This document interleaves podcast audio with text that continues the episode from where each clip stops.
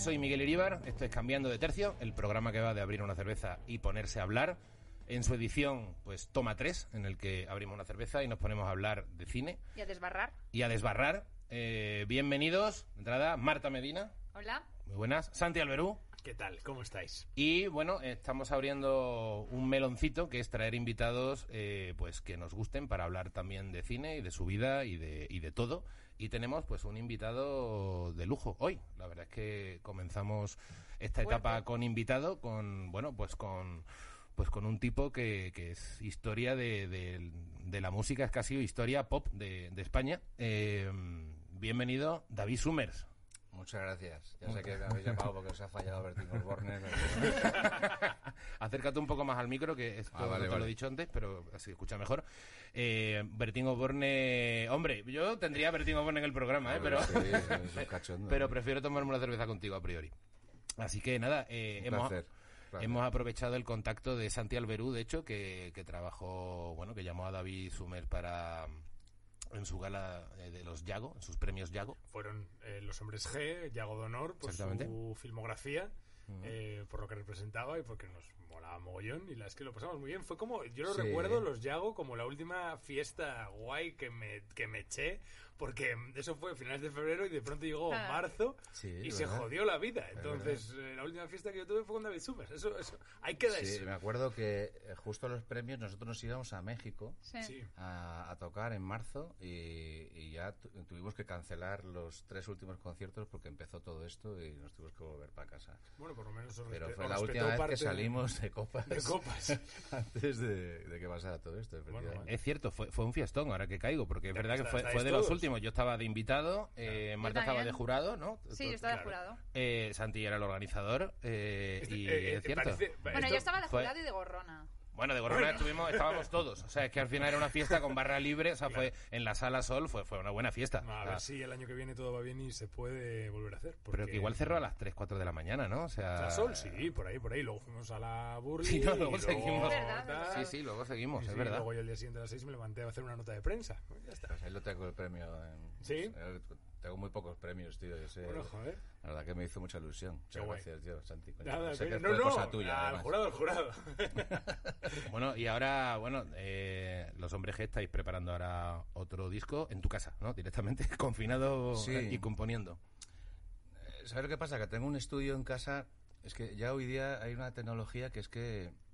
eh, yo creo que tristemente los, los, los grandes estudios de, de toda la vida, donde yo he grabado toda mi vida los discos, con esas mesas de sonido y esas salas enormes para grabar y tal, pues eh, yo creo que van a ir desapareciendo, porque la tecnología te da la, la oportunidad de grabar en tu casa un disco totalmente profesional, o sea, con un programa informático de grabación, instrumentos, buen rollo y buenas canciones, y, y la ventaja que tiene es que tienes todo el tiempo del mundo, eh, nadie te está presionando, tienes, no tienes presupuesto, no te cuesta nada. Y ya lo único, lo único que cuesta pues es esfuerzo, ilusión de estar ahí horas buscando, digamos, la, la, la excelencia den- dentro de tus límites y, y nos permite hacer un, un trabajo eh, completamente distinto a como lo hemos hecho siempre, ¿no?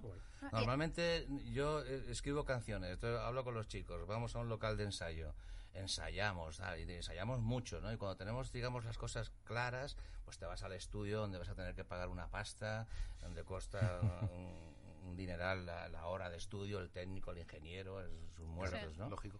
Y de esta manera n- ni hemos ensayado, directamente hemos ido a casa a, a empezar ya con la creación, ¿sabes? Sí. De las canciones. Y joder, estoy descubriendo una manera que, que estoy probándola por primera vez, pero como me funcione se me abre un, un, un mundo increíble. Cada vez que tenga una No, canción Dios mío, no tenía que claro. pagar por esto. Un No, segundo, de- un no, segundo. pero dice, mira, cada vez que tenga una canción muy bonita, eh, chicos, veniros para casa, pon, en una tarde la Claro. grabamos, o sea, y, la- y la tienes disponible y ese mismo día la puedes colgar en internet, Total, o sea, es algo Sí, sí, es que lo, espectacular. lo que hoy en día es quedar para echar una pachanguita de fútbol eh, se puede convertir en, oye, nos Claro. grabamos una canción y la sacamos. Claro, claro, sí, sí, Y además desde que volvisteis os, os autoproducís, ¿no? Sí, sí, sí. Claro, ¿y cómo es eso también de estar libre de- del yugo, de, de- de tener ahí 20 personas opinando de lo que Es que haces? nosotros no necesitamos ya ni productores, ni managers, ni, ni, digamos, todo ese esa estructura que todos los artistas eh, creen que son absolutamente necesarias y, ¿sabes? Y que se ahogan si no las tienen, ¿no? Eh, nosotros ya, joder, son casi 40 años, tío, ¿sabes? tocando, ¿no? 36, 36, años. habéis cumplido hace dos días. 36 Del primer años. concierto. Sí, sí, sí. De los primeros, sí. Sí, sí, sí. Desde el 83. Y, y entonces ya, joder, pues sabemos lo que queremos. eh, eh, le damos forma como nos da la gana. La verdad es que nunca hemos tenido presiones de, de, de nadie a la hora de, de decirnos lo que teníamos que hacer, ¿no? Tuvimos la suerte de, con el primer disco, pegar un pelotazo tremendo y, y eso nos permitió que nos dejaran en paz, ¿no? Sí. O sea, nadie venía al estudio, nadie nos molestaba, nunca, ¿eh? En la vida, ¿no? Nunca nos han dicho tenéis que hacer esto o intentar cambiar por aquí o cambiaros esta ropa. o- Hemos Sí. hecho lo que nos ha salido de los huevos toda la vida. Claro, lo que y tiene ahora también- más que nunca. Ahora más que nunca. Y no, y aparte, o sea, estáis con nuevo disco y sacasteis disco el año pasado. Sí, pero es porque por la- el confinamiento este, ¿sabes? Claro. O sea, yo me acuerdo cuando te estaba contando antes, cuando llegué de México eh, a Madrid, que se ve- los últimos conciertos se cancelaron, volvimos antes de tiempo y llegué a la ciudad y estaba toda la ciudad como si fuera el fin del mundo, ¿no? Toda vacía. Y fui del aeropuerto a casa y dije, joder, me dio hasta... Claro, porque allí llegó más me tarde. sobrecogió por- y todo el rollo. Y, y llegué a casa y entre el jet lag y, y el mal rollo que me estaba dando, me dio como una depre de que estuve dos semanas tirado en el sofá, acojonado, pensando que esto era el fin del mundo. Lamentablemente tenía razón. Y, y, y- y entonces eh, empecé a caer en, en- en una tristeza enorme y dije, "Ch, esto hay que solucionarlo como sea. ¿no? Sí. Y entonces me puse a trabajar. Sí. Yo siempre cuando me, me da un momento de bajón me pongo a currar porque es la única manera de, de distraer mi cabeza y de tal. Y entonces me puse a componer y a componer y empezaron a salirme canciones súper bonitas empecé a escribir me gustaba lo que estaba escribiendo, las letras y empecé a darle en- y entré en un mundo ya de loco como de calamaro, ¿no? A, Sí. a- Enfebrecido. a, a componer y a componer como un tarao, ¿sabes? Y entonces eh, ll- llegaba un momento en que estaba por la mañana llegaba y decía, venga, me voy a por otra. Y cogía la guitarra, pum, escribía, pum, escribía una letra, pum, y por la tarde la grababa y por la noche ya la escuchaba la canción, ¿no? Entonces iba a, a un ritmo de, de un tema por día casi, ¿no? Sí. Entonces me junté con 25 o 30 canciones y, y hablé con los chicos y dije, tío, tenemos mm, canciones muy bonitas, vamos a grabar un disco. Y no pensábamos hacerlo, pero dije, vamos a hacerlo. Sí. ¿Ves? Algunos engordamos y otros componen Y canciones. otros componen y Yo engordado también, ¿eh? No, pero fíjate, la oportunidad de estar tantos meses en casa, en pijama, eh, eh, sin que nadie te espere, sin, sin tú esperar que venga nadie. o sea, Sin compromisos raros. Sin compromisos, sin llamadas, ¿no? Eh, Pues, joder. Me- todas las, distracciones normales, ¿no? Las distracciones de la vida diaria. Claro, yo normalmente me compongo, o sea, antes de la pandemia, pues componía en, en mis ratos libres. Ahora todo es un Cuando- rato libre, claro. Cuando el mundo está funcionando, te llaman mucha gente, y este, el otro, pa, entonces tienes a lo mejor una tarde libre, aprovecho ahí a escribir un poco, tal, y, y- y trabajaba así, ¿no? Y, y esta oportunidad de estar meses en casa tranquilo, en silencio y tal, digo, joder, tengo que aprovecharla, ¿no? ¿Y para cuándo creéis que lo tenéis? Queremos sacarlo en marzo, a ver, pero pensando en que en marzo, abril... En marzo la vida sea... A lo mejor han mejorado normal. las cosas o, o sea, encontrar una vacuna, yo qué sé, ¿sabes? O sea, pero pff, según pasan las semanas, pues te va cambiando el- la Claro. perspectiva. Es que el inviernito ya dijeron que iba a ser duro y pinta, pinta, pinta Mira, raro. tenía, fíjate, fíjate cómo son las cosas. Tenía una canción que, tengo una canción que, que además tiene muy buena pinta, o sea, un tema que podría ser un single, un tema divertido, bueno, divertido, o sea, musicalmente muy, muy, muy positivo, ¿no? Luminoso, ¿no? que escribí en el, en el mes de marzo, cuando empezó todo esto, y, y se, llama todo, se llama Todo va a estar bien. Y era un tema que yo en ese momento pensaba, Y joder, ahora se llama hay que animar. a ver si, ya, ya claro. veremos. Había que, yo en ese momento todos pensábamos, hay que animar a la gente, Claro. tío, hay que... Pero s- sigue habiendo que animar a la eh, gente. Y además, ¿sabes? si llega otra vez el momento de los balcones, Pues ahora necesitamos una alternativa escucho- al resistiré. Ahora lo escucho y me falta otra parece cosa. totalmente estúpido, ¿sabes? Sí, O sea, pues yo creo que ahora más que nunca. no que me lo creo, ¿sabes? Hombre, pero es verdad que el título No me lo creo, genera porque- preguntas. Ya. Es Hombre, verdad es que todo estaba escrita bien. en marzo cuando todavía claro. parecía que en tres meses igual se ventilaba la cosa. Claro, pero- porque en marzo era la época del, del resistiré y del Eh, vamos a salir mejores de y aquí, vamos a salir- mejores. vamos a salir mejores. hace- esas cosas que ya han perdido todo el sentido. Yo hace como dos meses grabé una cosa para un programa y que justo le doy un abrazo al presentador y le digo, bueno, hombre, cuando esto se estrene, esto ya está, ¿sabes? Esto ya está como superado. Y de pronto me lo pasaron ese clip ahora y digo, pero, o sea, mm, estuvimos desde marzo hasta hoy diciendo, a ver, esto el mes que Sí, viene, sí, sí. esto el mes que viene. Pero bueno, no hablemos tanto de pandemia, que, para eso, que pa' eso No, ya está sí la que es verdad que, bueno, las cosas te van cambiando según pasan una semana, dos semanas. Claro. entonces, si es posible, sacamos en marzo y si no, pues en abril o cuando sea. Bueno. Y, y tocar, pues no tengo ni, ni puta idea de cuándo vamos a poder volver a tocar, la verdad. No, pero lo has aprovechado muy bien. O sea, yo en pandemia he aprendido a hacer carrilleras. Tú has hecho 25 temas, ¿sabes? Quiero decir que Claro, no, sí, está mucho eh. mejor. Bueno, pasteles. Todo el mundo aprendimos a hacer pasteles. Yo no he aprendido a hacer pasteles. yo no sé hacer Yo un puto cocinaba, pastel. cocinaba, pero no mucho. no mucho. Yo cocina es lo único que he hecho. Pero bueno, eh, y, y, eh, hablando un poco de, de cine, es verdad que yo creo que, mm, bueno, comentábamos un poco antes de, antes de empezar a grabar que, mm, que te gusta el cine, te gusta la serie. Bueno, de hecho, tú, yo creo que tú has mamado el cine desde, desde muy pequeño también. O sea, tu, tu padre Sí. ha sido un director de cine eh, muy prolífico, que seguramente, Manuel Summers lo, lo conoce mucha gente. Yo creo que yo, yo he vivido la época, porque esta gente son más jóvenes, pero yo, yo el- el- cuando tú dices empezaste en el 83 con Hombre G, eh, eh, fue súper bien desde el principio, evidentemente. En el, no sé si en el 86 salió la cagaste por Lancaster, enganchaste ya con las películas. o sea, en dos años hiciste Sufre Mamón, o sea, eh, suéltate el pelo. O sea, fue como. Los años 80 fueron vuestros. O sea, realmente Hombres G Pues no estaba. paramos, eh, era un no parar, estaba en todas partes, en cualquier programa. Además, era la época en la que todavía había pues la 1 y la 2. Quiero decir que, que, que cualquier. Pues fíjate, hicimos en el, desde el 85 al 92, grabamos siete discos, hicimos siete giras en España, Claro. siete giras en América, eh, hicimos eh, dos películas. Eso es un poco como los Beatles, los Beatles en- los eh, españoles, ¿no? Porque, o sea, eh, Fue los una petada claro, espectacular, claro, ¿eh? O sea, que- hacíamos hasta yo yo flipo porque veo a, a artistas jóvenes ahora que, eh, quejándose de, de tonterías y alucino. Nosotros hacíamos hasta dobletes, o sea, tocábamos en, en- en un sitio, hacíamos sesión de tarde y sesión de noche.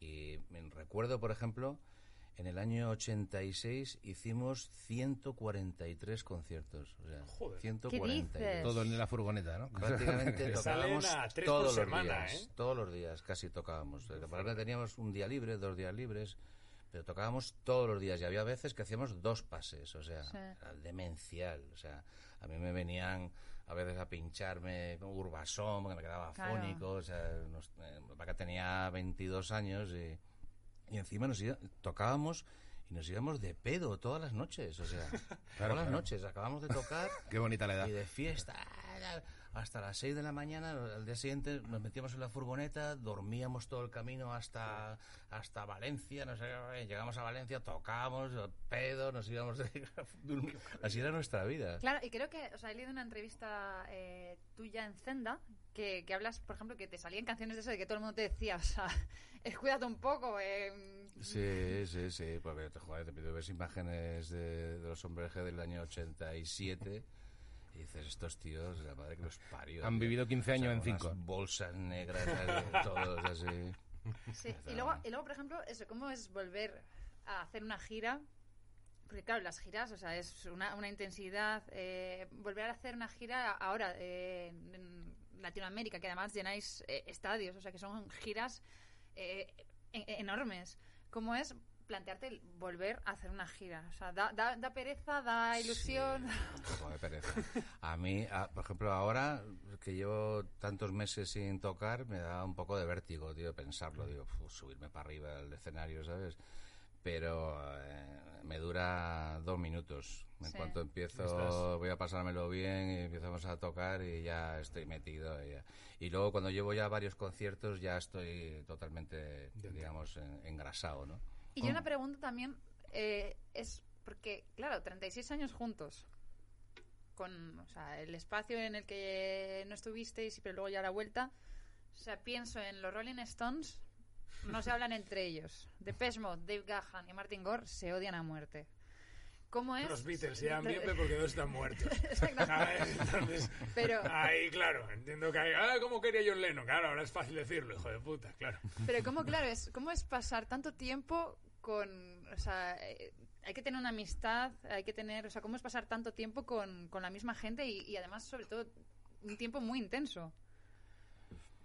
Mira, eh, Javi, eh, que toca la batería con nosotros, es amigo mío desde que teníamos seis años.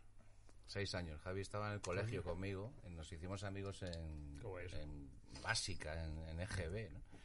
Y, y fuimos luego ya cuando teníamos 14, 15 años, nos hicimos muy buenos colegas ya de amigos, amigos. Y desde entonces es- es- somos amigos, desde hace 50 años. Y Dani era igual con Javi, amigo suyo de la sierra, desde que eran niños pequeños, jugaban juntos cuando eran niños. ¿no? Y fueron amigos toda la vida. Y yo a Dani le conocí también cuando tenía 14, 15 años. ¿no? Te quiero decir que son. Es una amistad tan grande que ya es como. como familia, ¿no? Sí. Entonces, como familia, a veces también tenemos desavenencias o eh, diferentes opiniones y tal. Pero te diré que casi nunca, o sea, casi nunca. Nosotros tenemos una, una gran virtud que, que basamos todo nuestro trabajo en, nuestra amistad y para nosotros es muy importante el, nexo de amistad que tenemos, ¿no? Y entonces, normalmente, pues bueno, yo hago las canciones, ellos, a ellos les gustan mis canciones y, se las creen y, y se identifican con ellas y, y entonces trabajamos todos a una en conseguir que la canción sea más importante que cualquiera de nosotros, ¿no? Sí. Entonces trabajar para que la canción sea lo más importante, ¿no? Y entonces eh, lo que hacemos es intentar tener un grupo de canciones bonitas para tener algo que ofrecer a la gente y que nos dé una excusa para hacer una gira, que es lo que más nos gusta. Estar Sí. juntos, eh, irnos por ahí de Tocar. gira y tocar y pasarlo bien. ¿Cómo es el mono del escenario una vez que, o sea, porque habéis, habéis disfrutado de, de- del escenario de una forma que muy pocos grupos Masiva, nacionales o internacionales pueden permitirse? Es decir, realmente estamos hablando de petarlo muchísimo, Y de tener conciertos, tiempo. claro, y de, de- exactamente, de, de- de conciertos muy, muy, muy grandes para muchísima gente a nivel internacional. Eh, ¿Cómo es, por un lado, el, el mono de si, si eso se queda, es decir, si es como siempre tal, y por otro lado, ¿cómo recordáis esa, esa época? O sea, eh, porque me imagino que tendréis como, como grupo una especie como de memoria colectiva de, tío, hemos vivido esto. ¿Sabes? Quiero decir, eh, Y además que la Que industria también ha cambiado mucho. es que, claro, ¿cómo veis el cambio de, de la gira de 80-90 a, a cómo es el panorama ahora? Pero también me interesa la, la perspectiva de la edad, es decir, vale, con veintipico años éramos tal, o sea, alguna anécdota que dijera, mira, es que antes hacíamos, nos pasó tal cosa, y que esto ahora, por ejemplo, pues ya esto no pasa, ¿sabes? Mira, te diré que en el año 86, 87, cuando yo, te- yo tenía 22, 23 años, tocábamos en, en, en América, en Sudamérica, en, en Perú, por ejemplo, en Lima, y tocábamos en el Estadio Nacional de Lima, con Claro. 50.000 personas, o sea, eh, pero en aquel momento tocábamos para 50.000 personas porque éramos el grupo de moda, o sea, éramos la sensación del momento, la lo- una locura, so- mo- o sea, locura sociológica que, que- que era, era un poco que ya traspasaba lo que era la música, era un histerismo absurdo, ¿no? Que tampoco entendíamos muy bien, ¿no? Pero bueno. Pero ahora, en 2020, en 2019, eh, tocamos en sitios para 30.000 personas, Sí, 40.000 claro, claro. personas en América.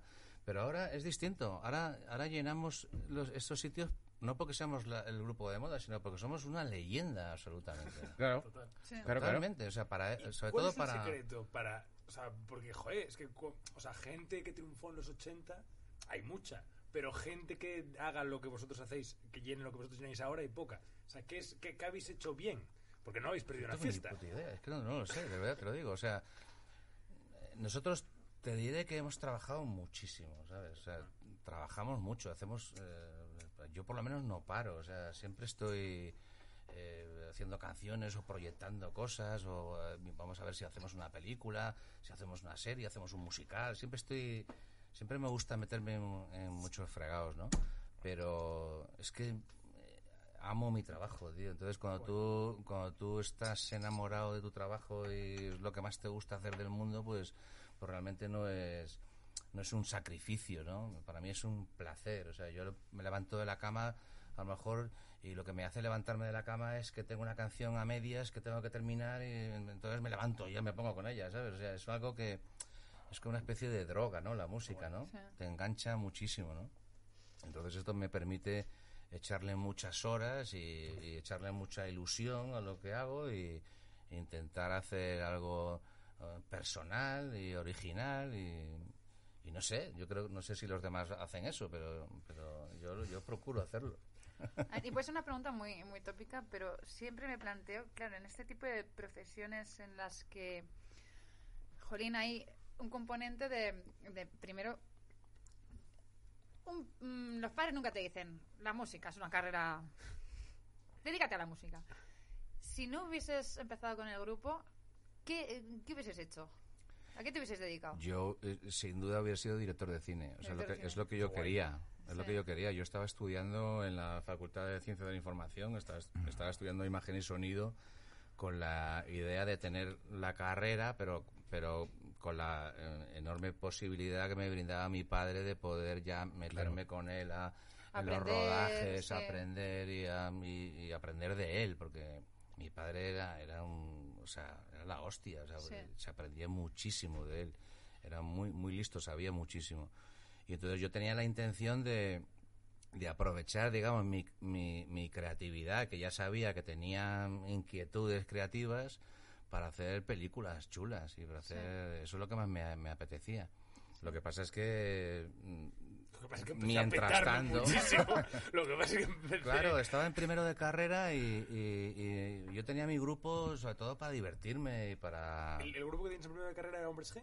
No. O sea, Sí, sí. Sí, eso ya, ya, ya, ya de Claro, primeras. claro, O sea, yo... el primer, la, la- la primera tocar, no os llamasteis nunca los locos del No, garaje, sí, yo nunca tenía, tuvisteis... cuando tenía 14 años estuve en un grupo que se llamaba Los Reflejos, ahí tocaba el clarinete, tío. ¿Qué dices?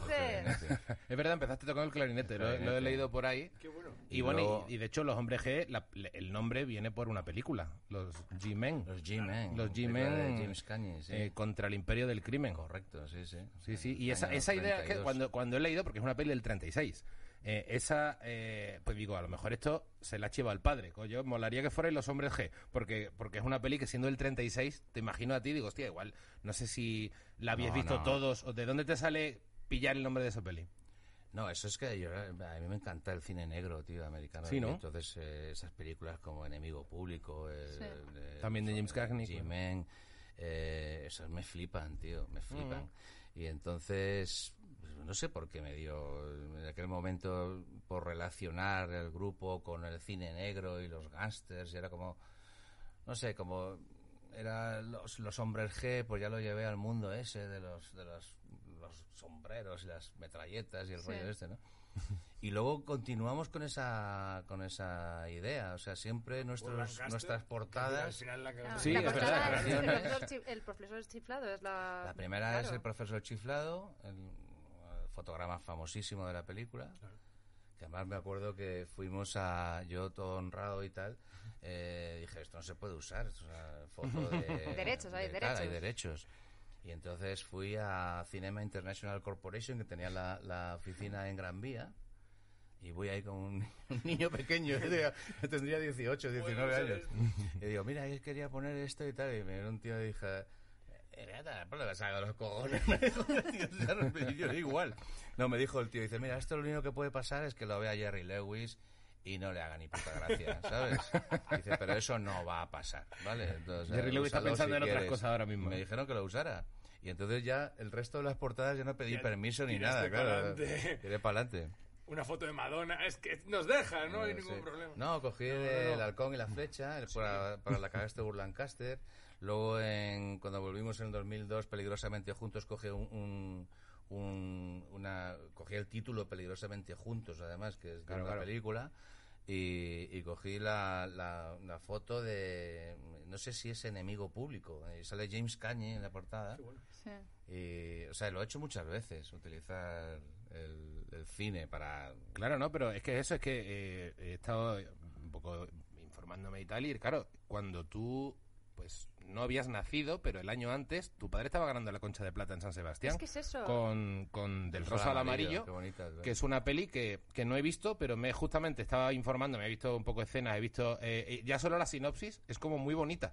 De- o sea, me, me ha hecho... Es como, ¿no? Presenta a unos niños, peque- unos, una infancia, como 12, 13 años, y luego a unos ancianos en una residencia, como con unas historias de amor a través de cartas y tal.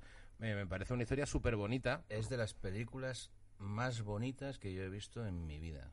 El Claro, Rosa claro. Amarillo. Es una preciosidad. Es una película, mm, vamos, al, al nivel de, de, de Vittorio de Sica. O sea, Sí. es un...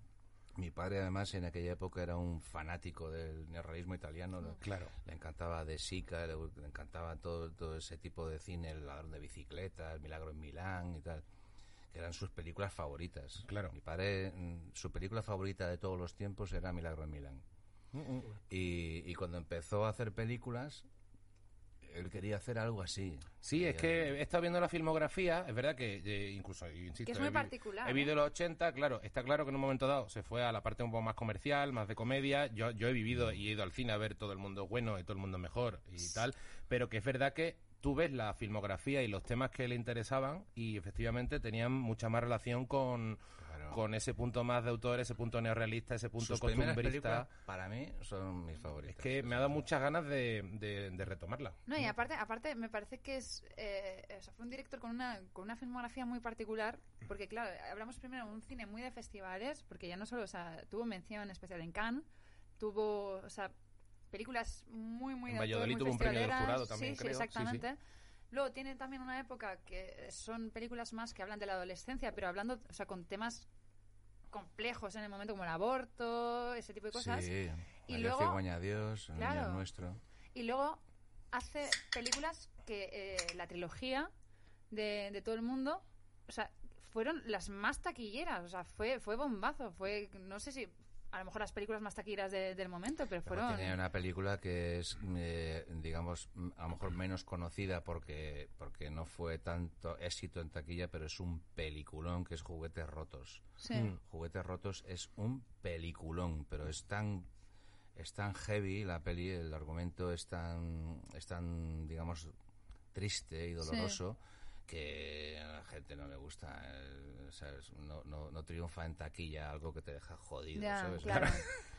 Y- pero él la hizo porque quería hacer esa película y fue una apuesta personal suya. Sabía que no iba a tener el impacto comercial de otras, pero él quiso hacerla y, o sea, si no la habéis visto, os la recomiendo totalmente. Es una maravilla, Juguetes Sí. Rotos. Yo tengo una pregunta. Cuando hacíais, cuando hicisteis luego Suelta del pelo y Super Mamón, ¿cómo era el cine español en aquel tiempo? O sea, ¿qué recuerdas del cine español? Porque claro, vosotros erais número uno en taquilla.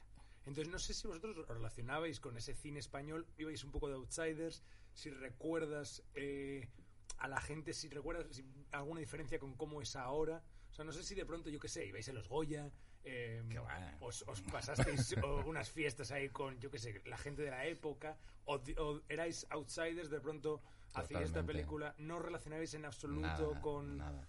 Nada. No, porque mi padre siempre fue un perrito sin amo y, y nosotros también. Ya. Eh, entonces, es más, mi padre se cogió un cabreo de la hostia porque no, no nos dieron la- una subvención, ¿sabes? Que en eh, aquella época te las daban si querían o si no querían no te la daban. Claro. Pero en la época de Pilar Miró, seguramente. ¿no? Sí, y eh, es más, montó hasta un- una especie de funeral en la puerta del Ministerio de Cultura y llevó un ataúd y, una, y un montón de tíos llevando el ataúd y una corona de muertos. Haciendo eh, amigos. eh, sí, sí, montó un cirio acojonante. Y, y bueno, nosotros, nosotros los hombres G eh, estábamos haciendo las películas porque también eh, fue mi padre el que insistió, vamos a hacer unas películas, que esto va a funcionar, que te cagas. Como A pesar, Beatles, a pesar de que no ha habido ni una película de, de un grupo español o de un artista español, ni Julio Iglesias, ni Los Sí. Brincos, ni nada. Todos los que han hecho películas se han pegado una hostia tremenda. Sí, sí, porque era, es un fenómeno curioso. O sea, la gente era muy fan de Julio Iglesias pero no, No. fan de las películas de. Julio Iglesias. O eran muy fan de los brincos, de los pequeñicos, de los bravos que hacían en, en- en- en su momento películas y tal, pero no iban al cine a verlos. Claro. Y en nuestro caso, la- el, el cine se llenaba de niñas hi- histéricas, llorando Claro, es que al y gritando. Claro, es que fue un fenómeno muy tocho, claro. Fue un fenómeno totalmente también inesperado, porque nosotros sabíamos esto que te estaba diciendo, ¿no? Que, que- y bueno, veremos a ver si funciona, porque Claro. nunca ha funcionado una película de, de un grupo de rock español, ¿no? Claro. Claro, que es una cosa que también es ese tipo de fenómeno fan, eh, como que eh, quizás ahora porque hay tantos estímulos se, se ha disuelto, pero eh, fue una época, las películas musicales, las películas protagonizadas por grupos de música, eso ya no se hace. ¿Por qué? ¿Por qué no se hace ya? eh? No, sí, hombre, algo, algo todavía. Hombre, es, es diferente, ¿no? Pero sí que sigue habiendo, yo qué sé, la de. ¿Cómo se llama el inglés este? Danny Boyle. No, pero me que refiero en hizo la de España. los Beatles que luego metió ahí a tal. Ah, vale, No, y, en no, y- España. y además. Sí, pero es como la peli de las Spice Girls, Claro, que ya fue hace mucho Spy- tiempo. Spice o sea, es que World. hay- Spice World claro, es año es- 99, es otro rollo. una cosa así. Claro, es que no, son cosas... ¿qué, qué, películas hay ahora que digas, coges, bueno, Lady Gaga, pero al final es una película de ficción y solo es, Lady, Gaga. claro. Pero, Ya, pero que- me refiero, que ¿por que qué el no hay grupo sea películas... protagonista de verdad, Claro, el ¿no? Que- grupo y que... O sea, eso ha desaparecido. Ese tipo de, de película musical, tam- donde, o sea, de, de- de grupos de música, Es verdad que ha no hay. desaparecido. También es verdad que yo creo que seguramente desde ¿Qué, que... qué vas a hacer? Desde que Internet No, también lo ¿de inunda todo, de, ¿no? lo- de Como la parte transmedia de, la los- época. los coreanos estos Ya. que son que lo petan mucho, no sé. El K-pop, Del ¿no? K-pop coreano. No, pero es verdad que ahora con tanto internet, el, como toda la parte ajena, o sea, todo lo que añades para crear la imagen de un grupo suele ir más orientada a internet que a lo que es el cine. O sea, al final hay muchísimo material que se va repartiendo por otros canales y lo que es el cine es verdad que se ha perdido. Pero me interesa mucho también, de hecho, la, el rodaje de, de Sufre Mamón, por ejemplo, eh, por lo que he visto era, fue como muy familiar. O sea, ¿no? Como que fue todo... Cuéntalo tú que te lo vas a saber mejor, pero que fue todo como en localizaciones que eran vuestros colegios, vuestra zona, vuestro el parque de avenidas que es donde os habíais criado, ¿no? O sea, Mm, fue como totalmente, como era- tú- como muy familiar también el equipo, tu padre dirigiendo, un primo, de- ¿sabes? Como que era todo muy así. Totalmente, era mi, mi padre el director, mi, mi hermano era ayudante de dirección, mi primo Curro era Claro que- script y al mismo tiempo hacía de Pepe Punk, hacía un papel en la película. Mi primo Gerardo era el malo, Ricky Lacoste. Claro, Mi- Ricky Lacoste. Mi novia era, Marta, la, la protagonista de la película. eh, mis compañeros, los protagonistas, todos los que salían eran nuestros amigos de verdad, los Sí. los que salíamos de, de, pues de fiesta por ahí. Entonces era, era facilísimo. era- era- el rodaje era como, no Estar sé. en casa, ¿no? O sea, al final, Totalmente, ¿no? Totalmente. No hay, no hay- era- no hay esa presión, no hay ese Claro, agobio. o sea, no tienes ese agobio de que un director ahí que no conoces de tal, de que es un- eh, como es el tío, es un poco raro o tal. Tu padre, joder, ¿sabes? O sea, entonces, lo malo es que te llevabas luego el trabajo a casa, ¿no? Yo Ya. llegaba a casa, mi padre me empezaba a darme la vara con lo que íbamos a hacer al día siguiente y tal, ¿no? No, y además tu padre, pues ya te habría echado broncas en el, no sé, en la adolescencia. No hagas esto, pues ya, Claro, no, pero... como director. Pero fíjate, la- yo la, la- la- las películas lo que nos aportaron sobre todo es que si ya éramos populares en aquel momento antes de hacer las películas, con- después de las películas, o sea, porque antes de hacer las pelis nos conocían las, las chicas y no sé qué, los, los chavales jóvenes, adolescentes y no sé cuántos. Después de las pelis nos conocía la madre de la chica, la abuela, el padre, la, la cuñada, la portera, o sea, era- nos hicimos asquerosamente populares, sea, porque todo el mundo vio la película y todo el mundo, o sea, eh, doblamos la popularidad, ¿no? Sí. Y bueno, pues no sé si eso es bueno o es malo, pero, pero así fue. Joder. Hombre, es maravilloso porque enganchas un punto, claro, hoy de repente, yo qué sé, o sea, yo ya, si escucho Bad Bunny, a lo mejor es que como no lo escucho yo, pues me suena a chino, ¿sabes? Pero a mi madre ya le suena a, a chino Totalmente. antiguo. No, Pero es, que, claro, pero es que, pero es que es verdad que lo que estábamos hablando es que en, en- en los 80-90, eh, l- cuando si entrabas fuerte, es que realmente te conocía eh, la madre, la abuela, la nieta, Sí. te conocía todo el mundo porque es que estabas En en, todas partes a un nivel que hoy es impensable. no, o es sea, impensable. Los medios no estaban tan... Tan diversificados. Y, claro. y ya no solo eso, sino que ahora hay como. Hay una velocidad que yo pienso. O sea, pienso en la propia Lady Gaga o en Rihanna. Ese tipo de gente. Rihanna, ¿hace cuánto no escuchas una canción de ella o no escuchas que esté en los medios? O sea, es como un consumismo tan voraz que no da tiempo que haya estrellas. No, o sea, no da tiempo, porque la estrella de hace dos años ya nos hemos olvidado hoy de, de ella, no, no da tiempo. o sea, y además, Por- sobre por- todo, también total. porque la gente no escucha discos. O sea, la gente joven. La gente joven no escucha discos. Sí, la gente no joven escucha temas. discos, ¿no? escucha, escucha temas. Entonces, claro, es muy difícil que pueda haber estrellas, o sea, sí hay estrellas internacionales, pero que duran un año, dos Pero años. por eso la virtud de mantenerse ¿No? lo que hablábamos antes. Pero también es, eh, y incluso aquí, en- también tengo que decirte que en España, por ejemplo, la gente con la música es muy, es- es- ¿sabes? Es muy pasota, ¿sabes? es algo que está ahí, o sea, mm, los artistas a lo mejor podemos creer que la gente está pendiente de lo que hacemos y no sé qué, pero no es verdad. La gente escucha de repente una canción que le gusta, Claro, ¿no? exactamente. Hostia, oh, eh, los hombres G, qué guay, tal, no sé qué. Escucha la canción, pero, Pero no están a ver, que- que- a ver qué han hecho este año, a ver qué, a ver qué van a Claro. hacer. eh, No es así, o sea, yo todavía hay gente que me viene y me dice, eh, joder, no sé qué, mm, ¿cuándo os, os vais a reunir? Digo, "Tío, nos- Llevamos- no, nos reunimos en 2002, hijo de Claro. puta. Claro, o sea, o sea, Claro, es claro. que la gente no... No se entera, tío. O sea, Sí. es que, pero es que es normal. Yo tampoco me entero. o Que la sea, Es gente hay no da abasto. Yo tampoco me entero. La gente no da abasto. de repente entro en YouTube y, y- y busco, eh, por ejemplo, Squeeze, que me encantaban, ¿no? Madness, ¿no? Sí. Eh, y tal. Y veo que hay un concierto de Madness de, Sí, sí, de- la semana del que año, viene, del sí, año sí. pasado, del 2019, tocando en no sé YouTube, dónde. total. Y ahí en un- está en la- el concierto y salen los tíos ahí mayores, así, gordos, eh, cantando, ¿no? Y, y, joder, yo eh, me acabo de entrar en ese momento que yo, que soy fan de Manes, que me encanta el grupo, Y me que te acabo de dedicas a la que han seguido Claro. tocando y que han hecho cosas, o sea, no he estado pendiente y eso que a mí me encantan, ¿no? Sí. Pues entiendo que con nosotros pasa igual, ¿no? Que haya gente que la gente no está, el super fan, super fan, está pendiente de, de- de- de hasta cuando sales a la calle y Sí. entras, ¿entiendes? Pero la gente normal, ¿no? La gente le llega una canción guay y de pronto, hostia, pues esta me, me mola y se engancha otra vez y entran, salen, Sí. ¿sabes? ¿Y qué piensas, por ejemplo? Claro, ahora, eh, hasta antes del COVID, lo que triunfaba también era el formato festival.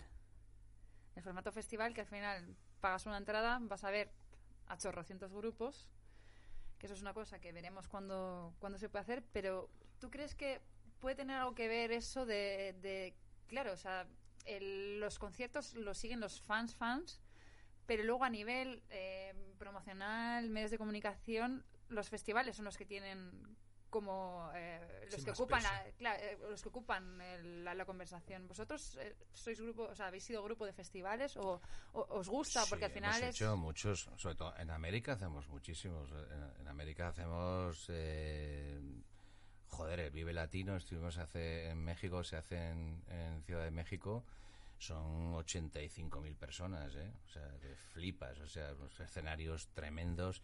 Y hacemos muchos festivales, sobre todo en América. Aquí en España no, porque parece que aquí en España tienes que tener pinta de ser un grupo de festival. o así, Anglosajón, ese cantar en inglés y hacer un poco Hombre. tonto, ¿no? Pero, pero sí, aún así hemos hecho también festivales. Ahora, yo te digo una cosa, yo como espectador, eh, o sea, yo paso de comerme a 40 grupos coñazos para ver a... Para una a- hora. para ver a un artista que me interesa, a lo mejor que toca al final, ¿no? y sobre show. todo que esos son Hombre, conciertos de una y- hora. Hay festivales y festivales. Lo Hay que pasa es que yo entiendo. Sí, pero- Sí, entiendo, hombre, claro, y, pero y aún hay Sí, mucho pero- festivalero. pero es la- mucha gente que le encanta. Sí, Pero, sí, por sí, ejemplo, un eso- concierto de más de tres horas es insoportable, tío, para mí, ¿sabes? Ah, no, no. Los chavales beben entonces- mucho y se le hace corto al final. Claro, los chavales sí, los chavales van, te digo. pero no, realmente no van a, yo creo, a, Es la experiencia, a escuchar, ¿no? Es la a- experiencia. Venga, sí, es la experiencia y paso de aquí a y aquí, a paso de aquí, bien. de este, de, esta- de este escenario a este escenario. Pero sobre todo, o sea, yo creo que a mí, por ejemplo, si me gusta un grupo, yo quiero un concierto de ese grupo. Yo, por ejemplo, soy muy, muy fan de Depeche y a mí me jode que de repente Depeche venga eh, al FIB y voy a ver 40 minutos, una hora. Yo quiero ver un concierto de Depeche. Exactamente. Claro, pero Y yo, si puede ser, en una sala. Yo vi a Depeche Mode en el Rocola, tía. Ya ves. En En el el Rocola. Rocola, vi a Depeche ¡Qué Mode. envidia, madre mía! O sea, en el año 80, me parece que era. En el 80 tocaron en el Rocola y fui a Que vinieron luego tío. también a algún programa de televisión, creo que tuvieron como un... Eran de sus, sus primeros mm, conciertos, sus primeras giras. Yo creo que ellos empezaron en el 79, 80. Sí, en el 81 es el primer disco. O el 81, sí, puede ser. Sí, Sí, era un de Speak and. Spell creo que es 81.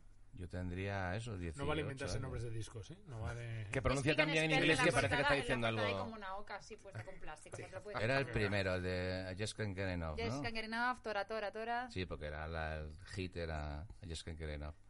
Sí. Sí, sí, bueno, fue una- en Rocola eh, venía, yo vi a los B52, vi a los Revillos, tío, vi a, a UK Subs, vi a, los Dam.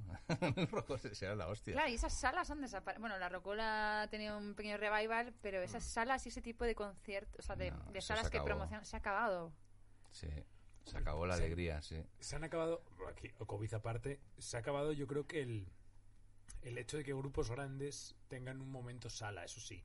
Pero yo creo que puede seguir pi- mm, pillando a grupos eh, interesantes en sala todavía. Yo creo que... Sí, pero sea, grupos, grupos que de repente eso te venga un grupo que a ver, que luego lo va a petar, que tenga un grupo de Inglaterra que no conocen nadie y que, que luego lo peten, que haya salas, o sea, primero ya porque las salas pequeñas han desaparecido, por ejemplo, aquí en Madrid.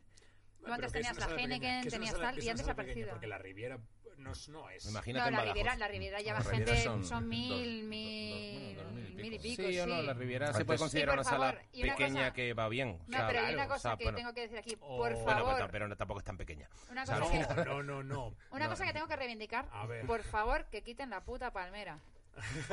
sí, es verdad. Que quiten la puta palmera De del medio. No sé, es, es eh, hay mm, hay más cultura fuera de España, yo creo que es verdad, de salas. O sea, yo sí, los conciertos que he ido de salas de grupos que me gustan, un poco más stoner, un poco más, no tan comerciales, porque al final eso es verdad que se acaban alejando de las salas siempre.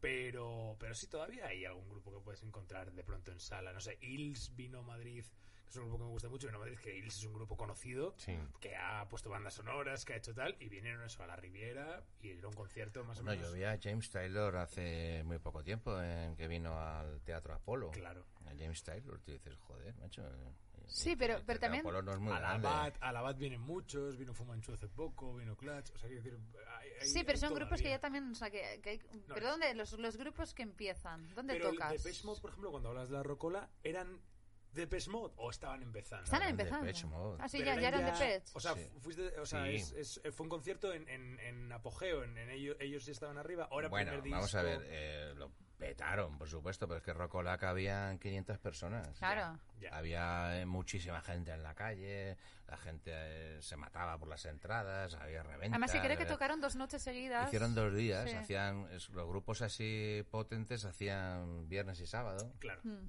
Entonces, pues si lo pillabas para un día, pues a lo mejor para el otro, tal, pero había mucha, digamos, mucho interés en ir a verlos, por supuesto, ¿no?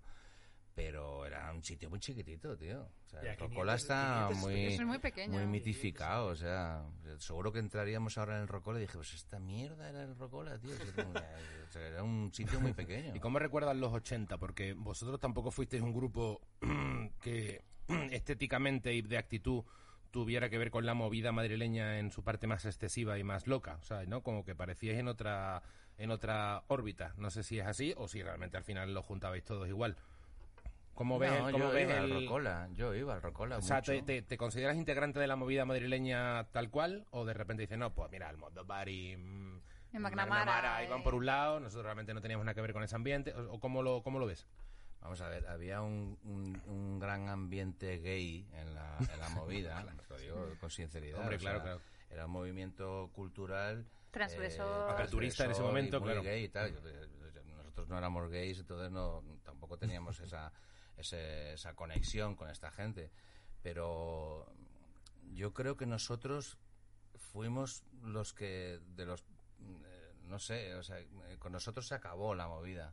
Sí. Porque la movida tenía sentido cuando era una cosa underground, Claro. ¿entiendes? Cuando Mm. se vendían muy pocos discos y se vendían en el rastro Claro. y había un Claro. movimiento que molaba mucho. Yo soy de este, de este rollo porque nadie lo conoce y había una tontería así, ¿no? Sí.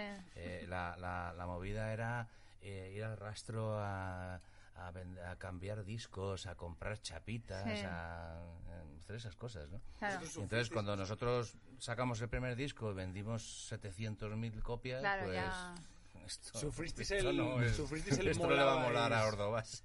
Sí, claro. Sí, tampoco sois Iván Zulueta de la música, No, no, claro. y- O sea, y ya- era- bueno, Claro. era- el tema de la claro. movida, o sea, leí hace poco un artículo sobre también que el fin de la movida fue ese tren a Vigo. ¿Era, era Vigo? O sea, hubo un tren que de repente mandaron a, a toda la gente de la movida a hacer No, un, no como un concierto ahí en Vigo. y luego a la vuelta, eh, creo que McNamara le tiró una botella de cerveza a alguna concejala de cultura que Madrid. y ahí se, o sea, como que se acabó la cosa. Claro, porque pero- estaba la movida de Vigo también al mismo Claro, tiempo. claro. O sea, no al mismo tiempo, un poquito posterior. Sí. eh, fue cuando salieron Sinestro Total Claro. y Claro, hombre, todos estos de golpes bajos y no sé Sí. qué. y todo. ¿Vosotros sufristeis este momento de tú molabas más antes? O sea, en cuanto empezaste a petarlo a saco, mucha gente os rechazaba por ser Dios. Yo conocí antes la maqueta. Totalmente. con la Nosotros, maqueta. cuando, cuando nosotros empezábamos, tocábamos en Rocola, tocábamos en Marqui, tocábamos en la Sala eh, Celeste, en Barcelona, en sitios así que eran muy de movida y tal, ¿no? Y, y venían a vernos mm, todos los eh, de la movida, o sea, eh, pues toda la pandilla de, de Alaska Sí. y, todo lo- y toda la gente de la radio, de las radios, eh, digamos, especializadas, y venían a vernos y, y nos miraban así como diciendo, estos tíos son interesantes y tal. Pero luego cuando empezamos a gustarle a, a la hija de la portera de pues, pues ya ahí ya se les saca- perdimos el glamour para ellos ¿no? totalmente ¿no? Y una cosa, y pero recojo, bueno eh, tampoco nos fijábamos mucho en eso ¿no? y recojo tema, claro, que la movida eh, tenía también eso, el, el rollo subversivo, también de otras sexualidades y tal. Eh, Hombres G también era un grupo que tiraban a los que os tiraban muchas bragas. ¿Os tiraron algún calzoncillo? no por Dios Calzoncillos no. calzoncillos nos tiraban. Y no menos lo, sucio, no por lo favor. hubiéramos permitido no tiraban sujetadores eh, pero pero además ahora también los tiran ¿eh? Ahora tienen sujetadores.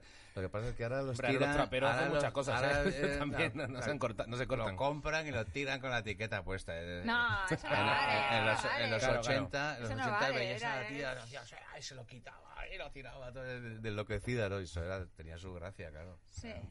Y una cosa también, tiempos. también, claro, o sea, ahora eh, vuestras fans de, de, de los 80 han crecido con vosotros.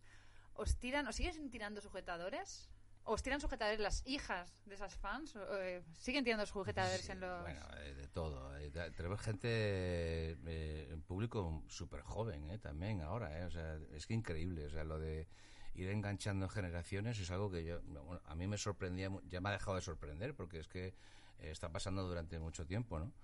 Pero ahora incluso vemos chavales de, de, de 15, de 15 a 20 años en los conciertos cantando Sufre Mamón, que era, es una canción que No, claro, pero es que eso es, Eh, un, es un himno. Es que tiene son, 35 años. Claro, es que hay, canciones, himno. hay canciones que año tras año, década tras década, eh, tú vas a, a una terraza de verano, tú vas a un, tú vas a cualquier sitio mm, Sí, populoso.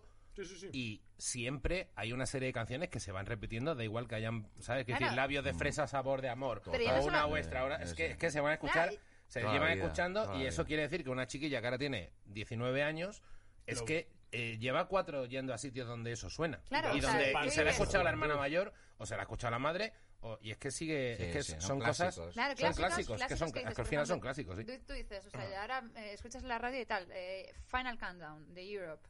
Es un, es un, Claro es un himno. Eh, em, en Queen, o sea, tienen himnos, eh, los, los Beatles, los Rolling, tienen himnos, o sea, que son canciones que son transgeneracionales.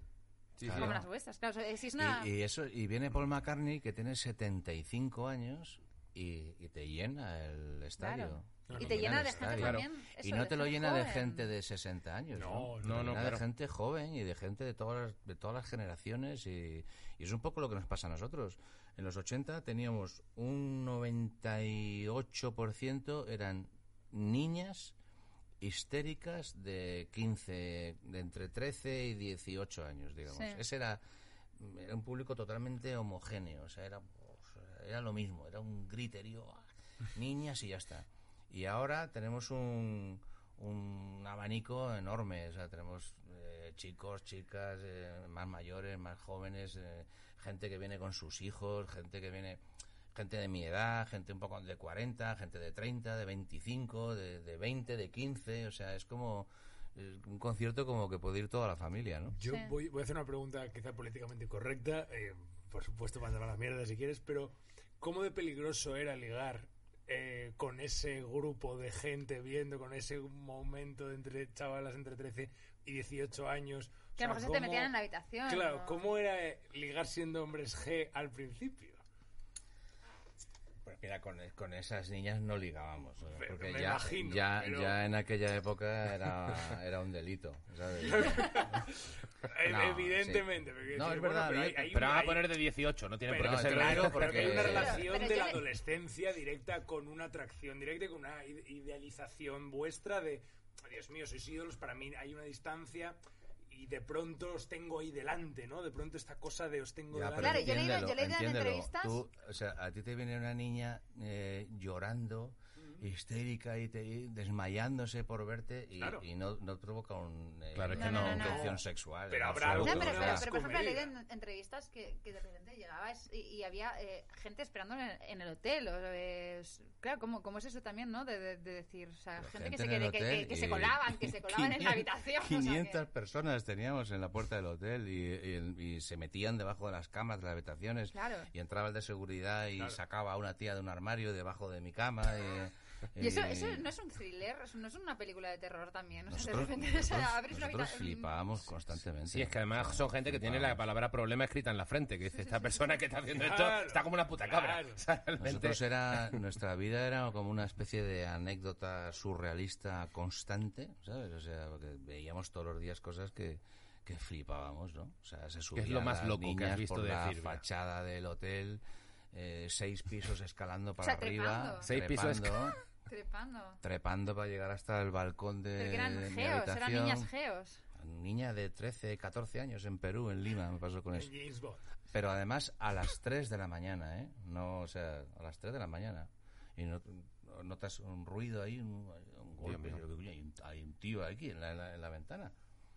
Y, y abrí así, estaba ya tía, agarrada así. imagínate, me o sea, dices? o sea, espantoso, tío. Es que hay un punto de decir, bueno, vale, ya has llegado. ¿Y ahora qué cojones quieres? ¿Para qué, sí, sí. ¿qué- qué quieres? Exactamente. ¿Me- me- me ¿Para quieres qué te has currado toda esta. Con un papel y un boli en la boca, con un papel y un boli en la boca. Para un autógrafo. Con un autógrafo. eh, claro, en aquella época no había móviles ni cámaras, ni, nadie iba con una cámara ni nada. No, claro, claro. Era una maravilla el mundo.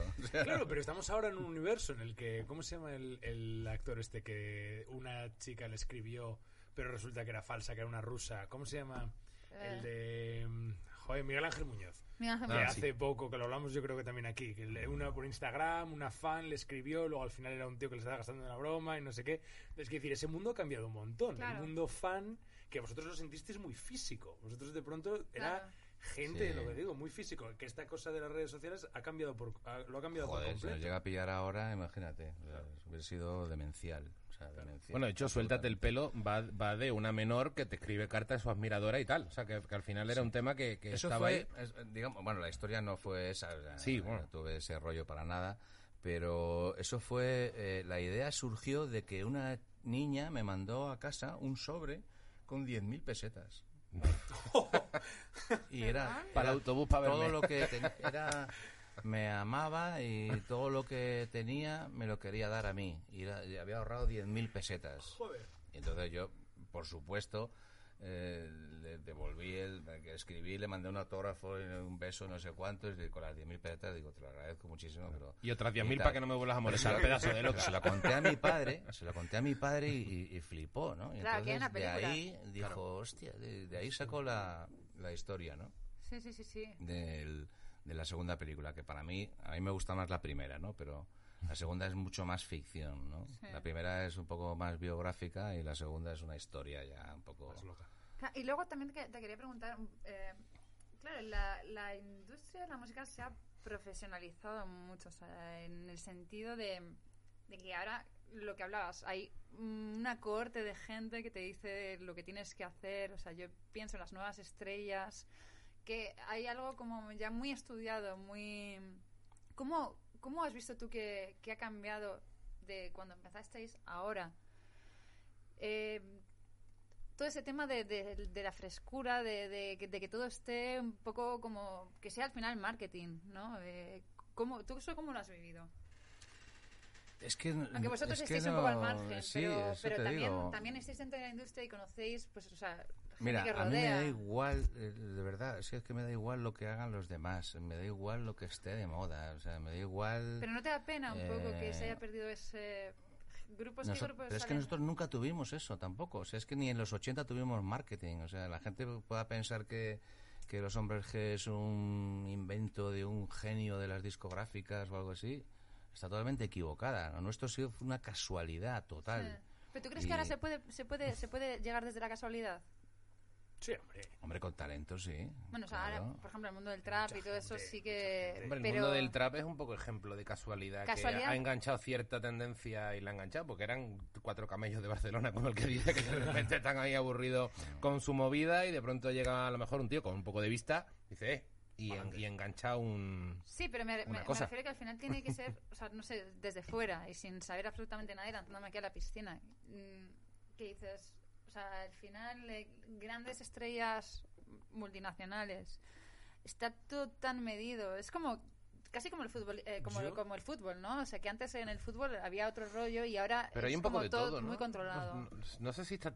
bueno, no lo sé lo que opina David. Yo, es que no sé si está tan controlado tampoco. Yo creo que también es como, como de repente también te puede parecer un youtuber de la puta nada y, y lo peta infinito, ¿sabes? Y te monta grupos. Claro, y- yo siempre he creído que, que, el, que el talento se abre camino, ¿no? Que cuando sale un artista especial y diferente y hace algo distinto y, y bueno, porque no solo tiene que ser distinto, porque distinto es fácil, pero tiene que ser distinto y acojonante, ¿no? sí Y entonces, siempre he pensado que cuando eso ocurre, no hay nada que lo detenga. ¿sabes? Mira, nosotros, por ejemplo, cuando, cuando sacamos Sufre Mamón, tío, era, era la hostia, porque íbamos a cualquier sitio y la canción era como un reguero de pólvora. O sea, es que eh, o sea, íbamos a México y no nos conocía nadie. Yo iba a la radio en el año 85, 86 a México y, y veníamos de ser súper famosísimos y, eh, en, en España y en otros países y en México queríamos triunfar, ¿no? Y llegamos a México y en una, en una- en una entrevista me decían, bueno, eh, mm, dime, ¿cómo te llamas y qué instrumento tocas? Y tal. Y yo, el "Pues soy David y toco el bajo. Y, cuando- y era como empezar de cero. Pero yo sabía que teníamos Sufra Mamón, ¿sabes? Claro. Y Claro. sabía que en bueno. cuanto la gente la escuchara, iban a enloquecer. claro Porque ya había pasado. Había pasado en España, había pasado en Perú, había pasado en Sí, Colombia. al final somos bichos y es que funciona. esto tiene que funcionar. Sí. Y efectivamente así fue, ¿no? O sea, en, en- en unos meses, después de muchísimo trabajo, nosotros hacíamos promo de la hostia, o sea, nos levantaban a las 5 de la mañana para ir a la radio y lo hacíamos y trabajábamos muchísimo. Y en, y en cinco o seis meses éramos, mm, en México era la bomba absolutamente, ¿no? Entonces, ¿qué teníamos? Teníamos una enorme canción que es Sufra Mamón. O sea, una canción tan sencilla y tan cachonda y tan divertida, pero que qué cojones tiene esa canción, tío. Claro. O sea, todavía ahora si no canto Sufre Mamón, o sea, Sí, claro, es una bajona, claro. muertos. Claro, y eso, eso- eso es otra cosa. o sea, Es como el Satisfaction de los Rolling Stones. Es como, mira, a mí no me joda, sí. a mí no me, vaya, no me vaya a venir a, a, a Mick Jagger antes de palmarla y que no me cante Satisfaction. Claro, a mí o me la cantas. Claro, Eso, claro. eso- eso es Sufre otra Mamón cosa, es un himno, que claro. de repente, claro, tú eh, eh, ha- haces un concierto y la gente está esperando de ti ciertos temas. Eh, mm, tú eso, eso vosotros cómo lo lleváis? O sea, el, el hecho de que al final, si de, de repente un día no toca Sufre Mamón, eh, que la gente se encabrone. Peter. ¿Y a mí me puedes, a- me puedes abrir eso? Claro que sí. Mira, eso se lleva muy bien, porque el, el tener la, el privilegio, porque a lo mejor hay gente que lo lleva como una condena, pero el tener el privilegio de tener 20 canciones que no puedes dejar de tocar nunca, Sí. eso es un privilegio. Es Es una maravilla, hombre. es una condena al mismo tiempo, porque, por ejemplo, yo ahora estoy con un disco nuevo, ¿no? Sí. Estoy emocionadísimo con las canciones, me encantan, tío. Pero sé que ninguna de ellas, por muy buenas que sean, van a poder competir emocionalmente Con Sufre Mamón, con Voy a pasármelo bien, con Temblando, con Te quiero, con un par de palabras. O sea, hay un montón de canciones que, que si no te tengo a ti, chico, tienes que cuidarte. Venecia, Mara tiene un marcapasos, Claro, La chica cocodrilo. ¿Entiendes? O sea, hay un montón de canciones Voy a pasármelo que, bien. que es que- son claro, más claro. que canciones Claro, ya es cultura pop. O sea, ya a son, mí, son recuerdos de esa gente. Esa gente cuando yo estaba en la, en la secundaria, tal, no sé qué, era, eh, Bueno. yo me ya no enamoré es- con esta canción. Claro, y ya no es eso, me- o sea, yo me llamo Marta. ¿Cuántas veces me han dicho lo del marcapaso? Claro, claro. ¿Sabes? Yo Es iba, la yo cultura... a un, a un Pero yo campamento. no, no puedo competir contra, contra mis propias canciones de hace 30 años porque esas canciones ya no me pertenecen, pertenecen Claro. a la gente. Yo, ¿sabes? yo O sea, chorrada que quiero contar, eh, cuando yo iba a un campamento en el que lo pasé fatal, me mandaron mis padres cuando tenía 14 años y todos los días por la mañana nos levantaban con voy a pasármelo bien. O sea, ponían en los altavoces del campamento, en León, una cosa como eh, tal, y ponían esto. Y es la primera vez que yo he escuchado Hombres G. O sea, es verdad, o sea, son canciones que ya las tienes integradas con recuerdos, Claro. convivencias, eso es una locura. Claro, sí, sí, sí, sí. Y otra cosa que también he pensado, que supongo que viene de familia, ¿no? Eh, tus letras son letras con mucho sentido del humor, eh, letras también con mucha ironía, eh, y claro, y, y tu padre tenía muchísimo, o sea, muchísimo sentido del humor. Eso, eso es siempre una cosa que habéis tenido en la familia. Que, Y tu tío. Totalmente, Sí, sí. claro. Claro, Claro, claro. Estamos todo el día de cachondeo. Pero además los, los, los hombres G somos unos tíos que estamos todo el día de cachondeo. O sea, está- nosotros mm, lo pasamos muy bien. Es más, fíjate, si, si, si llegara un momento en que no me lo pasara bien y que, o que ellos tampoco, o que estuviéramos haciendo nuestro trabajo, ¿sabes? O sea, Ya. se acabó. Sí. Mira, este año, por ejemplo, íbamos a hacer una gira de estas de... eh, como suspendimos la gira de América, porque en América se desmadró también el, el virus, en Estados Unidos, pues dijimos, bueno, pues eh, nos ofrecieron hacer una gira aquí en España de estas con mascarilla y sus muertos y tal, ¿no? Y entonces, y entonces dijimos, bueno, venga, pues lo hacemos y tal. Pero ahora va a empezar, eh, eh, o sea, nos empiezan a contar cómo va a ser el rollo y nos dicen, tenéis que ir en la furgoneta todo el rato con la mascarilla puesta. Tenemos que ir a Barcelona, a Barcelona con la mascarilla puesta todo el camino. Luego llegamos al hotel y en el hotel os hacen la prueba de PCR, con la no sé qué. sí. Luego eh, se hace un pasillo de cuatro metros para que entréis al escenario y nadie os puede tocar ni hablar, nadie puede entrar al camerino, nadie no sé qué. Y yo dije, mira, olvídalo, ¿sabes? Yo, pues yo llevo toda mi vida haciendo esto porque me lo paso genial, Claro. tío.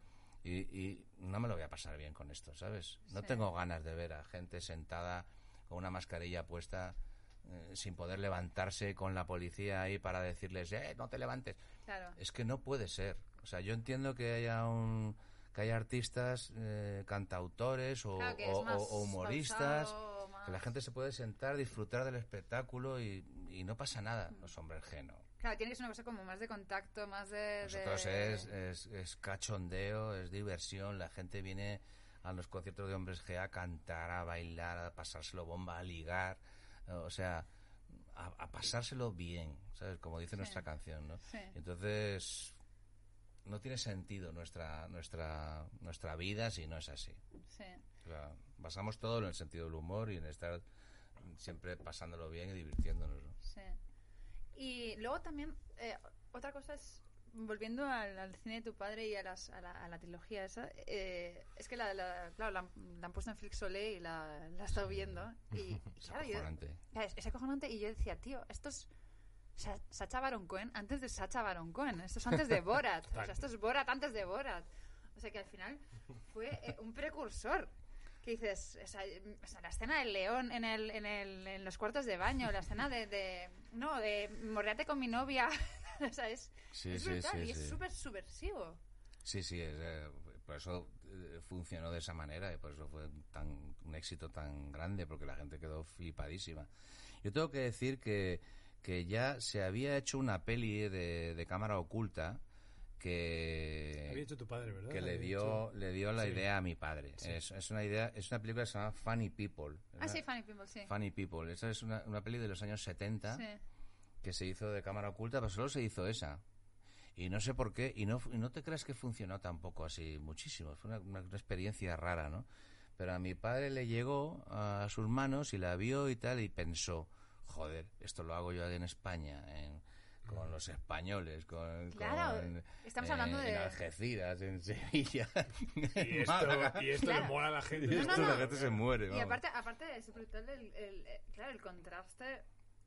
Hay, hay eh, sketches, secuencias que de repente, pues eso, hay, hay un- una pareja pegándose el lote a, a lo bestia y claro, o sea, pues la típica mujer de pueblo, la típica mujer reaccionaria, de- todos mirando ahí, en plan, Sí, sí. Dios mío, que se están pegando el lote. Que eso es, que eso es una cosa también que pertenece mucho a ese, a ese momento, a ese momento de Es cambio. que era otra España totalmente claro, es ese diferente. momento rupturista de... Era una, era, por eso hay gags que ahora mismo a lo mejor no se podrían hacer, como ese, por ejemplo, era un tío morreándose al lado y te da igual. O le, Te o ponía le- la pareja niño, morreándose ¿no? en la parada de un autobús y una señora decía, qué poca vergüenza, que, que no sé, coño, Claro. no, iros a casa, no sé qué.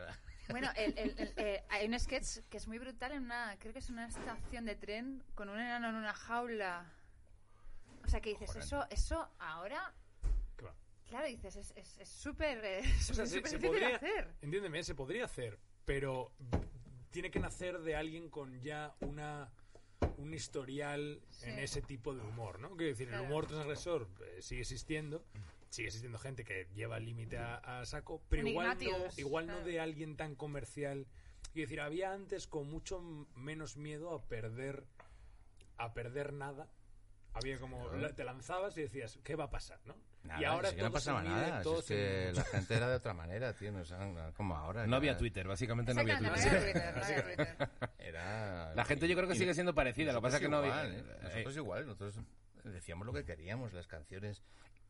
Nosotros me refiero a los hombres G y a toda la generación de, de grupos y de- que había en aquella época. La gente era muchísimo más libre que ahora. Había muchísima más libertad.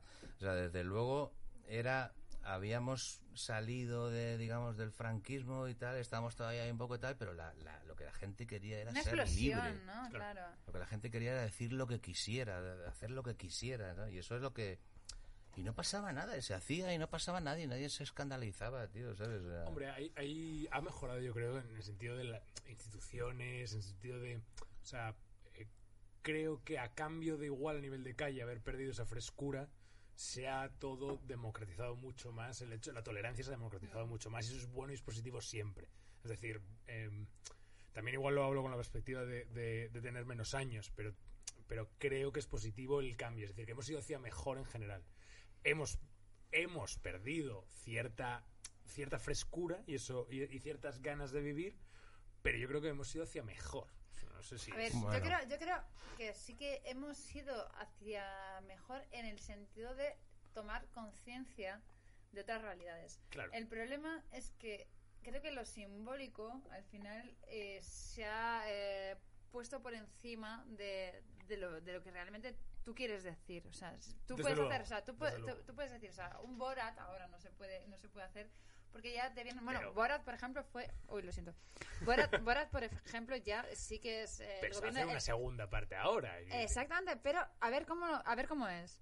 Porque Borat cuando sale, el gobierno de Kazajistán monta apoyo. No, yo creo que hay transgresión ahora también. Lo que pasa es que es Sí, verdad que la es- transgresión está, está limitada a gente que es transgresora. Vale, pero a ver, ¿Me Santi, explico? Santi, tú siendo, tú siendo cómico, me- me- bueno, vosotros siendo, siendo cómicos, no, no tenéis cierta autocensura de decir, hostia, si hago este chiste, Claro que hay autocensura, pero antes, eh, ta- pero antes la puta. por un lado antes también Ah, la había, pues pero también bueno. los, los humoristas de, de eh, o sea yo veo un montón de, de comedy eh, de estos de Stand-up. stand-up, esta- no me salía la palabra. Eh, americanos e ingleses y tal y se pasan tres pueblos o sea, Sí, pero Sí, luego tienes... y ya hacen humor de esto. Como no os puedo decir esto pues lo Sí. digo y encima lo machaco. Entonces hago eh, humor sobre sobre mm, sobre gays sobre paralíticos sobre y, y veo algunos que son absolutamente Demenciales. sí, sí. demenciales ¿eh? en Netflix los Sí, tienes sí, sí. Sí, que sí, es verdad que o te ves Je- Jeffries, te ves Louis C.K., Claro. te ves Ricky Gervais, pero- te ves cosas que pero- dices, mira, esta gente sigue dando Sí, caña. claro. El problema es que ahora te tienes que pelear con más gente cuando eres libre. No, no, y Antes aparte- era y como, aparte, mira, la ahora- gente hacía y nadie contestaba. Y Y, aparte- ahora te tienes que pelear un poco. Y aparte ahora, ahora las- la hostia no sabes ni cuándo, ni cómo, ni por No, no, no sabes cómo te llega. Y a lo mejor te llega una hostia que no te esperes. Hostia, aquí y se ve que me he pasado. Sí, sí, es verdad, pero... Hay como una- un cómico de cómo se llamaba el de este que vimos buenísimo de Netflix el de sí que hacían una- una- un gag muy gracioso era Shark Party Ah, sí, Eh, este es eh, Anthony Jeselnik. exactamente bueno. exactamente buenísimo el cabrón te voy a Muy decir, bueno, ese tío es muy tío, ya crack. empezaron a amenazarme tal, Sí, y- ese tío es muy y no crack. sé qué y decía ya empezaron a llegarme amenazas de muerte y ya mi manager me dijo oye mira escúchame eh, están amenazando de muerte muchísimo y tal eh, eh, pasa y tal Eh, y ya dice pero a la semana me dice es que eh, han publicado el- la dirección de tus padres de tu familia Claro. y están amenazando de muerte a tus padres. Entonces le digo, "Oye, mira, yo, de verdad, que me amenacen a mí y tal, Claro. pues es muy jodido, pero que amenacen a mis padres de muerte, yo sé, eso es Claro, la ese ya. Eso es la polla. Ahí es cuando soy un cómico consagrado. Papá, mamá, lo he conseguido. Eso sí, no salgáis de casa. Es insuperable. Es insuperable. Ese monólogo yo creo que se llama Prayer and Thoughts de, de Jeselnik, ese es brutal. Es uno de los mejores one-liners que hay. porque tengo mucho pis. Sí, sí, otra vez. tranquilo. Bueno, quiero aprovechar los- este receso, cerveza, es la este receso para, para hablar de esta cerveza que he traído, así de Strangis, que es la cerveza Hombres G, que David nos Ah, ha, nos traído. fresquita, Ah, vamos a terminar brindando con la cerveza de Hombres G. Eh, muchas gracias. Sí, sí, muchas gracias, David. Cuéntanos mientras, si quieres, la historia de esta cerveza, porque al final a ver, tenéis. Mira, este, cambiando de tercio, edición cine estaba hecho para que vinieras. La verdad que eres el primer invitado que viene a justamente eh, estatal. Eh, tenéis cerveza, tercios, Perfecto. una familia y una historia dedicada al cine. Cine. O sea, me parece, y, y ganas de abrirla y beberla, con lo cual creo que es perfecta. ¿Cómo, cómo surgió la cerveza Hombres G? Pues mm, por casualidad, o sea, eh, no, no sé, en- entramos en contacto con, con unos tíos fabricantes de cerveza Sí. y nos ofrecieron primero, eh, digamos, eh, eh, ceder nuestra marca y tal, eh, nuestro escudo, nuestra marca y tal, para hacer una cerveza. Pero nosotros fuimos, quisimos ir más allá y entonces decidimos eh, participar en la fórmula también de la cerveza y patentarla. ¿Cómo se participa en la fórmula de una cerveza? Yo es que soy muy inculto con la Pues cerveza. teniendo un compañero guitarrista, tengo yo, que es un tarado de la cerveza, que él hacía cerveza en su casa ya y ta- estaba enloquecido con su cerveza. Y, y Javi también, el batería, que, que también es un sibarita de las cervezas y tal. Qué maravilla. Y ellos fueron los que se ocuparon, la verdad. Yo, yo, yo no, yo eh, no soy tan así, Tan friki de esto, ¿no? Tan friki de la cerveza. Pero nos pareció una idea bonita y lo que y todo lo que sea, digamos, eh, agrandar nuestra marca, pues eh, nos parece bien. Realmente no no hacemos estas cosas por hacernos millonarios en absoluto, ¿no? Tenéis la firma de los cuatro además, ¿no? Claro. Sí, sí, sí. Joder, te, que- me estoy viendo, te voy a pedir un autógrafo, coño, quiero un autógrafo de David Sumer, coño, al final. Esto, eres el, el primer Pero invitado de este pero programa. tienes que escalar, Quiero, tienes que escalar ¿no? al tercer un piso de un no, hotel. no sin escalar ni nada, Pero un solamente chinchín, ¿no? brindando un chinchín, por favor. Gracias, David, por venir. A vosotros. Señor. Salud. El que no apoya, pues... A ver qué os parece.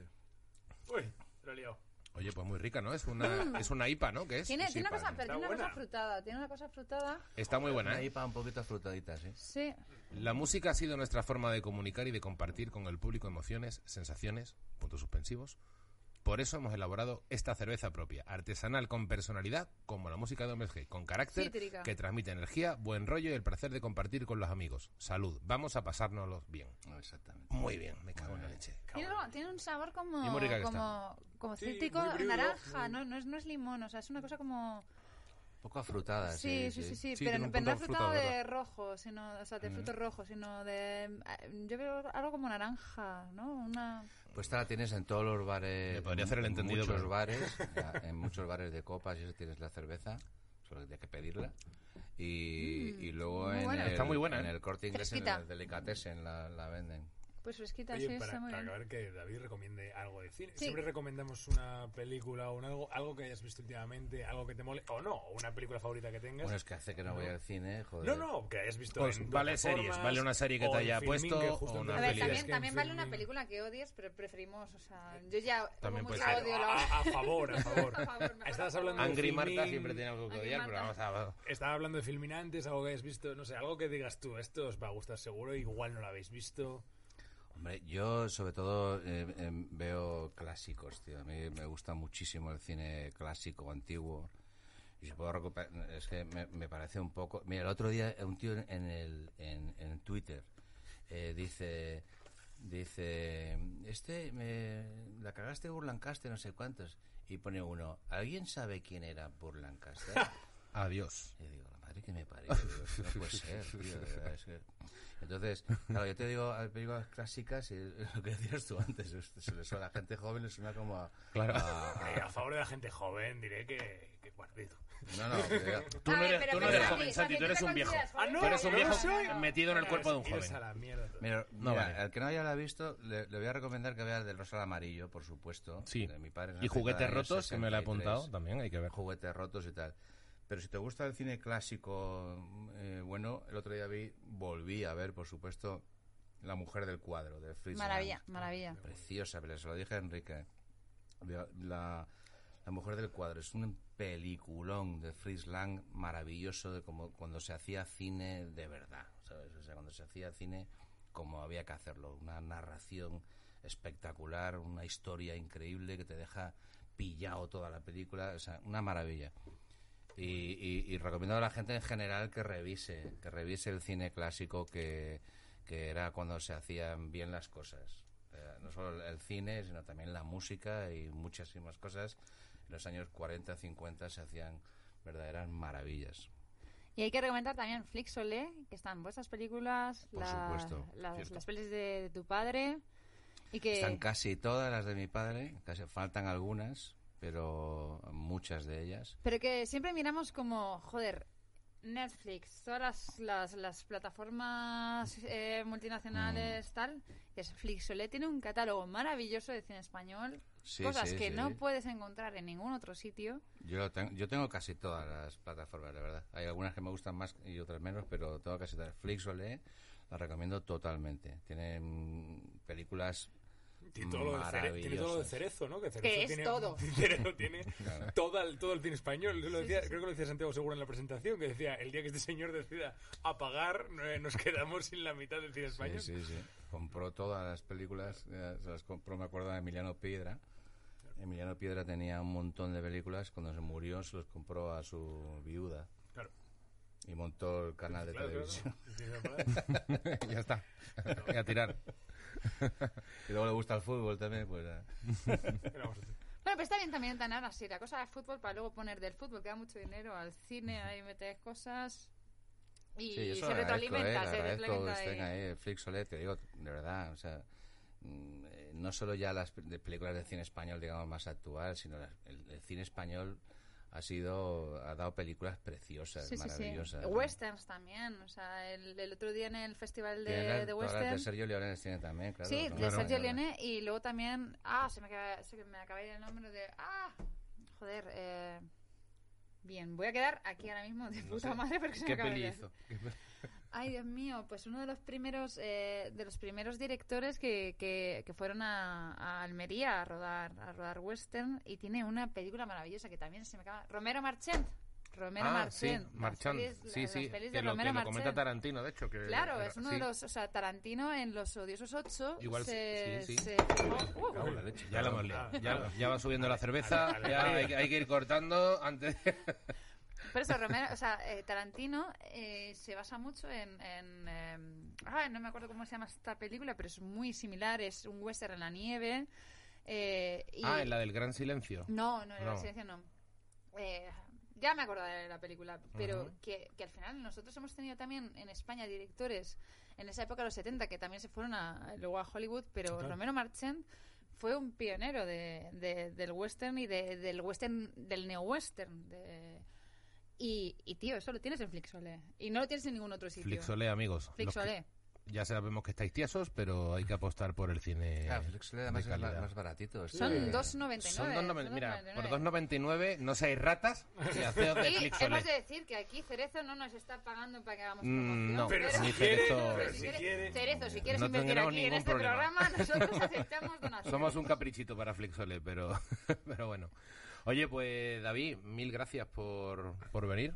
Eh, por charlar contigo, ha quedado una charla muy maja, la verdad, de verdad, eh, un placer. Gracias Santi por por, ah, por hacer la placer el mío de que este señor me responda al WhatsApp. O sea, Sí, sí, un, un totalmente. honor y un lujo. Muchísima suerte con el nuevo disco y, y a ver si sin mascarillas y, Y a, a tope pasárselo bien. nos pegamos Claro. ahí un tal y vamos a pasárnoslo bien, chicos.